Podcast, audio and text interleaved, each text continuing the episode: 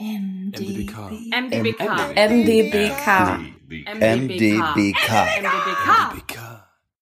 MDBK Talk, der Podcast vom Museum der Bildenden Künste Leipzig. Hallo, ich bin Juliane Neubauer und treffe im Auftrag des MDBK Kunstschaffende, die in unserem Haus aktuell gezeigt werden. In den letzten elf Folgen habe ich KünstlerInnen, die im Rahmen der Ausstellung Point of No Return zu sehen sind, für ein Gespräch getroffen. Die Ausstellung gibt einen Überblick über Künstler und Künstlerinnen mit ostdeutschen Biografien, die das Thema Wende oder Wiedervereinigung oder auch Systemkritik an der DDR in ihren Arbeiten verarbeiten. 106 KünstlerInnen zeigen ihre Arbeiten in diesem Rahmen bei uns. Und auch die Künstlerin, die wir jetzt hören, ist zu sehen mit Bildern, in denen zwar keine offensichtliche Systemkritik steckt, die Genossen aber trotzdem irgendwie das Gefühl hatten, dass da geheime, verbotene Botschaften vermittelt werden, was genau sie darin gesehen haben und warum sie schon ein Jahr nach ihrem künstlerischen Hochschulabschluss ein Ausstellungsverbot erteilt bekommen hat, das erzählt sie uns. Ich bin Cornelia Schleime, 1953 in Ostberlin geboren und Künstlerin. Ja, als solche würde ich mich bezeichnen, weil ich schreibe, male, natürlich Malerei ist das Wichtigste, aber ich zeichne, mache Performance, habe Filme gedreht. Ich schöpfe eigentlich oder äh, meine Kunst aus dem Leben und dann ist es immer davon abhängig, was man erlebt. Wenn die Dinge zu komplex sind, ähm, dann möchte ich zum Beispiel nicht ein Bild damit belasten oder das in die Malerei stecken. Dann würde ich zum Beispiel anfangen zu schreiben, wenn eine Geschichte oder irgendetwas, was mich bewegt, ja, sonst brauche ich ja auch keine Kunst machen. Es muss mich ja bewegen. Und da muss ich eben die entsprechende Form dafür finden. Und so zwitsche ich eigentlich zwischen dem einen und dem anderen. Ich habe immer das Gefühl, das äh, hält mich so offen. Also äh, nicht nur an einer Sache verbissen zu arbeiten, sondern immer hin und her zu springen. Ich würde gerne äh, einsteigen und zwar über das Bild, was bei uns in der Ausstellung zu sehen ist. Meine Hieroglyphen heißt es. Es gibt äh, noch mehrere aus ihrem Werk, die auch ähnlich sind, über die sprechen wir auch gleich noch. Zunächst möchte ich aber erstmal kurz dieses Bild vorstellen, auch unseren Hörern. Also ich persönlich habe damit die Erfahrung gemacht, dass es mich in der äh, Ausstellung besonders interessiert hat. Es ist sehr viel darauf zu sehen und es gibt sehr viel zu entdecken oder es gab für mich sehr viel zu entdecken, sicherlich auch Hieroglyphen, aber vor allen Dingen viele Frauenkörper, ähm, die fast symbolhaft dargestellt sind, irgendwie einzeln auch miteinander in Verbindung stehen, eventuell aber auch nicht. Ich glaube, Sie können vielleicht selber besser zusammenfassen, was man sieht und vielleicht können Sie auch was äh, zu der Geschichte erzählen, wie es dazu kam, dass Sie das gemalt haben. Ja, ja, das sind also Bilder, die ich schon in der DDR gemalt habe, aber bei meiner Übersiedlung, oder ich musste ja in 24 Stunden die DDR verlassen, da konnte ich nur zehn Bilder als Rolle mitnehmen und alles andere ist ja nach meiner Ausreise verschwunden. Die Wohnung war aufgebrochen und es war nichts mehr da. Wenn ich jetzt auf das Bild selber eingehe, ist es ja, da sind sehr viele Figuren drauf, die aber nicht eine Geschichte erzählen. Das war mir ganz wichtig. Das ist eher ein additatives Prinzip. Also man muss sich das fast so, so ja, wie, wie in ägyptischen Grabmalen eher, wie Buchstaben. Die Figuren sind eigentlich wie Buchstaben. Kurioserweise war das so, dass die Abteilung Inneres in der DDR, die hat eine Geheimschrift damals, das habe ich dann in meinen Akten gelesen, die haben eine Geheimschrift vermutet, also vollkommen absurd. Ja gut, das zu diesem Thema und jetzt vom Material war das insofern auch nochmal interessant. In der DDR waren die Bilder allerdings geritzt zum größten Teil. Fast holzschnittartig geritzt. Die Farbe aufgetragen, weißer Untergrund oder manchmal auch farbige Untergründe und dann wurden die Figuren wie rausgeritzt. Als ich aber nach der Übersiedlung dann im Westen hatte ich ja kein Geld. Also ich hatte bin mit meinem Kind ähm, ausgereist und hatte anfänglich nur drei D-Mark am Tag zum Leben. Da war also gar kein Geld da, um sich jetzt Großfarben, Leinwand etc. irgendwas kaufen zu können. Und meine Mutter wurde Rentnerin in dieser Zeit, das heißt, die konnte dann rüber und mich besuchen. Und die brachte Vlies mit. Und Vlies ist das Material, wo die Herrenhemden mit verstärkt werden. Und den habe ich auf Dachlatten, die hatte ich mir gekauft, die war noch nicht mal gehobelt, Da habe ich mir dann so einen Rahmen gebaut, dann wurde der mit Vlies bespannt und das wurde dann mit Papieren kaschiert. Kaschieren hatte ich gut gelernt in der Zeit meines Maskenbildnerstudiums.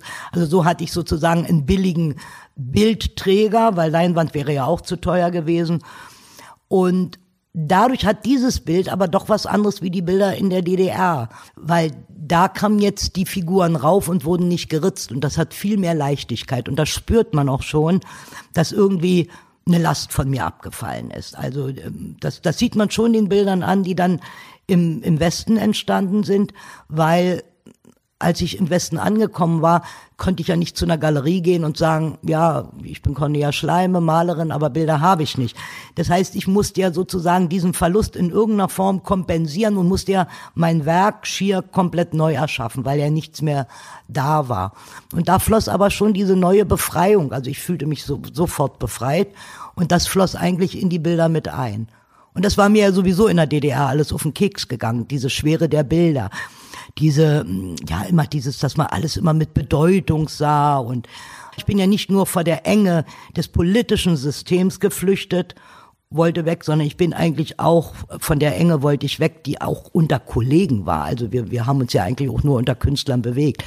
Ich fand oft, dass die Diskussion unglaublich so bedeutungsgeladen waren. Und ich habe immer gedacht, ach, ich möchte so gern irgendwie nach Marokko reisen und die spielenden Sonnen auf dem Meer sehen, wie so irgendwie Macke oder August Macke, wie diese äh, Tagebücher waren, diese Reisetagebücher. Ich möchte dieses Licht sehen, also dieses Licht im Original mal empfinden.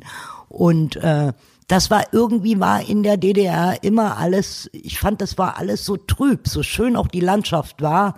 Ich sage zum Beispiel, habe mal gesagt, so viel auch bei Rotwein gelacht wurde, äh, das wurde ja auch, aber das fand in den Bildern, in der Kunst keinen Widerhall. Das heißt, die Kunst hat sich unglaublich wichtig genommen. Sie haben Ihr Studium der Malerei ähm, an der HFBK Dresden 1980 beendet und schon 1981 kam das Ausstellungsverbot. Ich will jetzt doch noch mal äh, kurz in der Vergangenheit rumrühren, sind schon ja, viel erzählt jetzt. Was, woran hat man sich gestoßen? Weil wir, also es, es waren zwei, es war eine Türenausstellung, die wir gemacht haben, wo auch die, die Enge der DDR thematisiert worden ist. Und zuvor gab es eine Ausstellung in einem kleinen Museum, die hatten wir gar nicht genehmigen lassen. Wir, wir kannten da so eine Aufsicht von dem Museum. Und da kam die Parteileitung durch und hat von mir Bilder von der Wand gerissen, sagte, so sieht die Frau im Sozialismus nicht aus. Weil die Haare nach unten hingen und der Kopf eine Neigung hatte auch nach unten. Aber ich dachte ja viel mehr an Rodin oder sowas, ja. Man darf das nicht vergessen. Es war wirklich so eine Zeit noch 78. Das war alles 1986, hat sich ja alles geöffnet. Aber in der Zeit wollte man noch so dieses sozialistische Menschenbild. Aber das Absurde war, ich war damals äh, ja schwanger gewesen, hatte ein kleines Kind und habe aber das Studium nicht unterbrochen und hatte zu meiner Professorin gesagt, ja, ich will aber trotzdem nach Modell weiterarbeiten. Ja, dann könnte ich ja die Modelle nach Hause bekommen. Ne, das, die wurden ja immer von der Schule gestellt. Das Modell war aber dementsprechend müde, was ich bekam, so dass der Kopf eben nach unten hing und die Haare. So, aber die von der Parteileitung, die haben mir halt unterstellt, ich würde sozusagen die Frau im Sozialismus deformieren, indem ich sie sozusagen mit geneigtem Kopf nach unten darstelle. Ne, das war alles vollkommen absurd. Und da habe ich dann drauf reagiert mit Körperaktionen. Ich habe dann Bondage-Inszenierungen gemacht, indem ich mich in Draht eingewickelt habe, nackt. Oder ich habe mein Gesicht vollkommen umwickelt mit Bändern kannte aber zum Beispiel den Japaner, was man ja jetzt kennt, also was man ja sozusagen in der Moderne kennt, der auch Bondage-Sachen machte, was aber mit Sexualität zu tun hat. Meine Sache war wirklich, ich wollte eine Parabel finden für dieses Eingeschlossensein. Ich wollte immer für das, was ich empfinde, ein Bild finden, was aussagekräftig ist. Das waren dann eben diese Sachen, dass ich mich eingewickelt habe. Ne? Oder ich habe andere Aktionen gemacht, wo ich meinen Körper bemalt habe und die Wand so dass ich sozusagen in der Wand selber als, als Mensch verschwunden bin. Ne? Also mich selber zum Verschwinden brachte, weil die mich ja auch zum Verschwinden brachten. Also ich durfte ja nicht ausstellen, dann hatte ich in der Keramikgalerie äh, waren wir die ersten Künstler, die bei der Wilfriede Maas arbeiteten und die machte dann eine Ausstellung und dann hieß es auch, na aber Frau Maas, tut uns leid, die Schleime, die muss raus. Und da musste, musste sogar mein Name von den Plakaten in Dresden wurde der überklebt. Ne? Diese Erfahrung, die Sie zu DDR-Zeiten noch im System machen mussten, welche Rolle spielen die heute noch für Sie? Sie haben gesagt, Sie sind rausgegangen aus diesem Land der DDR und Ihnen entfiel eine Last. Sie fühlten sich viel unbeschwerter und hat sich das bis heute so erhalten, beziehungsweise was zeigt sich heute auch noch davon ja, an Ihrer Arbeit? Naja, das ist, nee, nee, ich, ich meine, man muss ja dazu sagen, ich bin mit 30 etwa weg.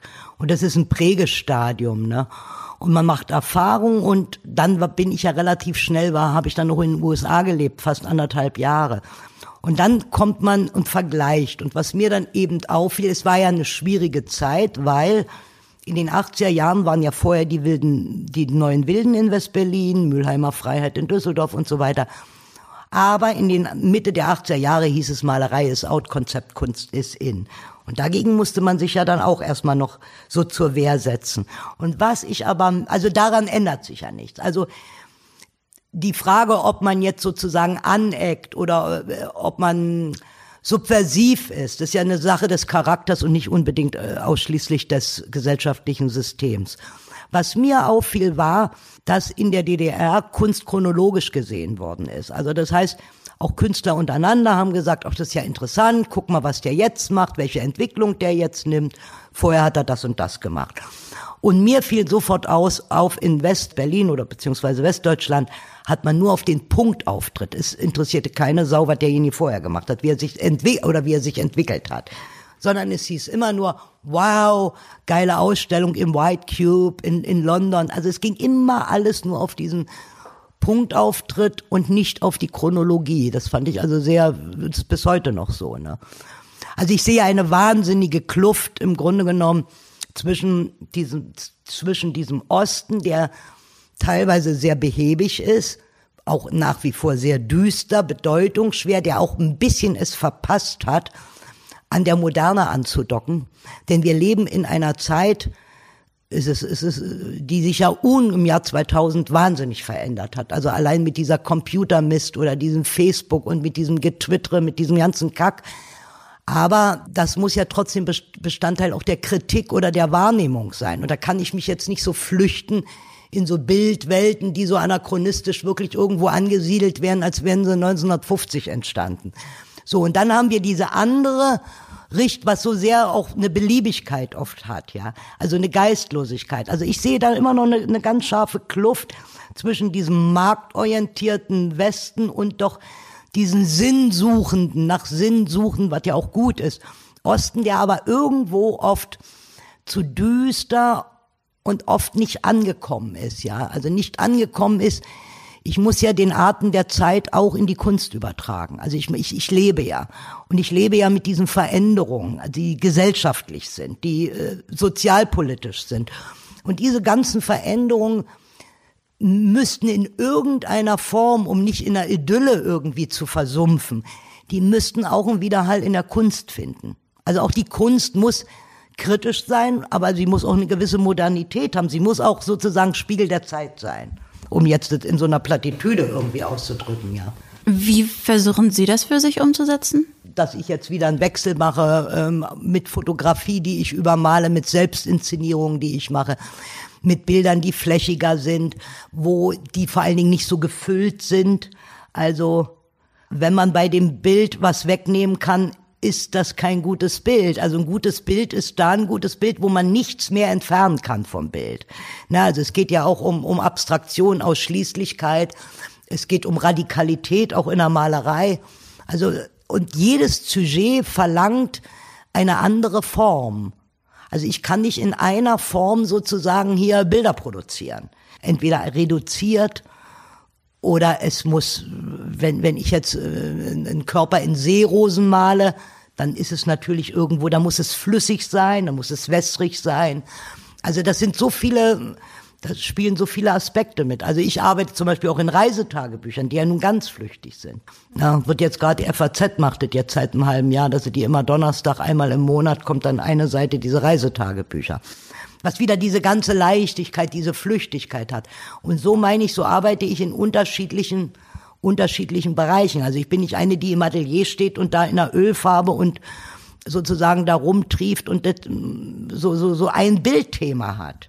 Also ich versuche extrem offen, offen durch die Welt zu gehen, was aber auch bedeutet, ich muss auch permanent in meinem Leben was verändern. Ich kann nicht in der Kunst mir was ausdenken, dass sich meine Kunst verändert, sondern ich muss erstmal prinzipiell in meinem Leben was verändern, damit ich neue Wahrnehmungen habe, interessante andere Gespräche in anderen Diskursen bin und dann wird sich das irgendwie in meiner Kunst niederschlagen.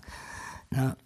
Und eine rote Linie muss sich natürlich durch die Kunst einer Künstlerpersönlichkeit ziehen. Und diese rote Linie ist aber entweder nah an der Biografie zu arbeiten, am Authentischen zu arbeiten.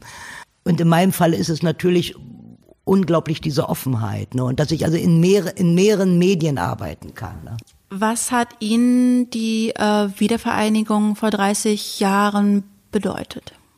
Ja, was hat's mir bedeutet? Also es war natürlich wahnsinnig mühselig. Also ich hatte ja lange Zeit, muss man mal überlegen, Aufnahmelager, kein Geld, Wohnungssuche, Frühwerk verloren.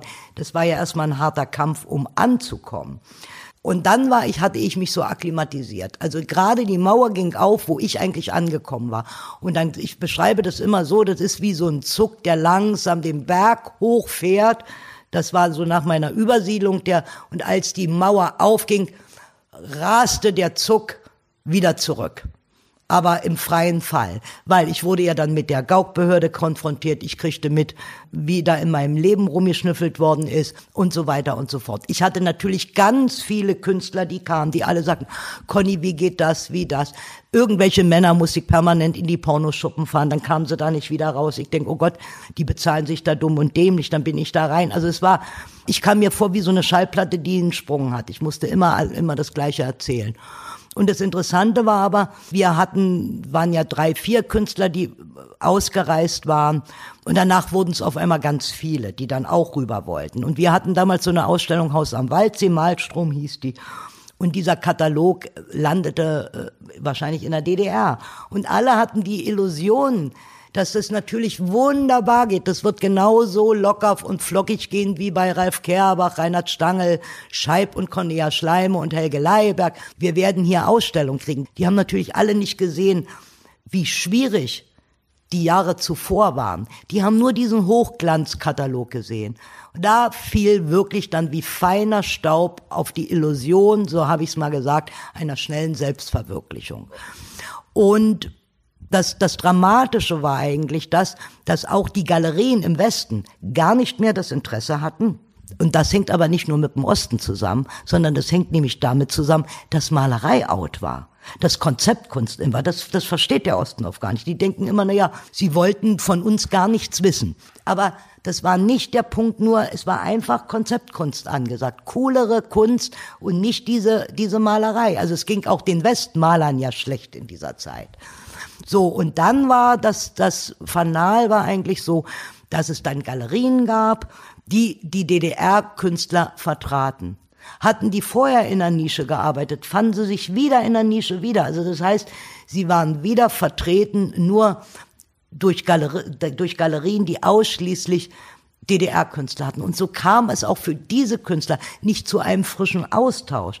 In Düsseldorf habe ich in der Ausstellung auch gesagt, also weil Sie sagen ja, in der Bundesrepublik ist es eben die erste und da habe ich, dass DDR-Kunst gezeigt wird, so in diesem Rahmen. Und da habe ich, hab ich gesagt, was ich sehr vermisse ist, wenn wir große Gruppenausstellungen sehen, die in den letzten 30 Jahren im Westen in großen Museen vonstatten ging. Das Porträt in der Kunst, die Frau in der Kunst und das Schwarz und das Weiß und es gibt oder das Tier in der Kunst. Also zu Begriffen gibt's ja hunderte von großen Gruppenausstellungen, ob das in Wien, in, aber in Westdeutschland und überall ist. Kein DDR-Künstler vertreten. Und das wäre nötig, das haben die sich auch jetzt mal registriert, dass sich daran was ändern soll.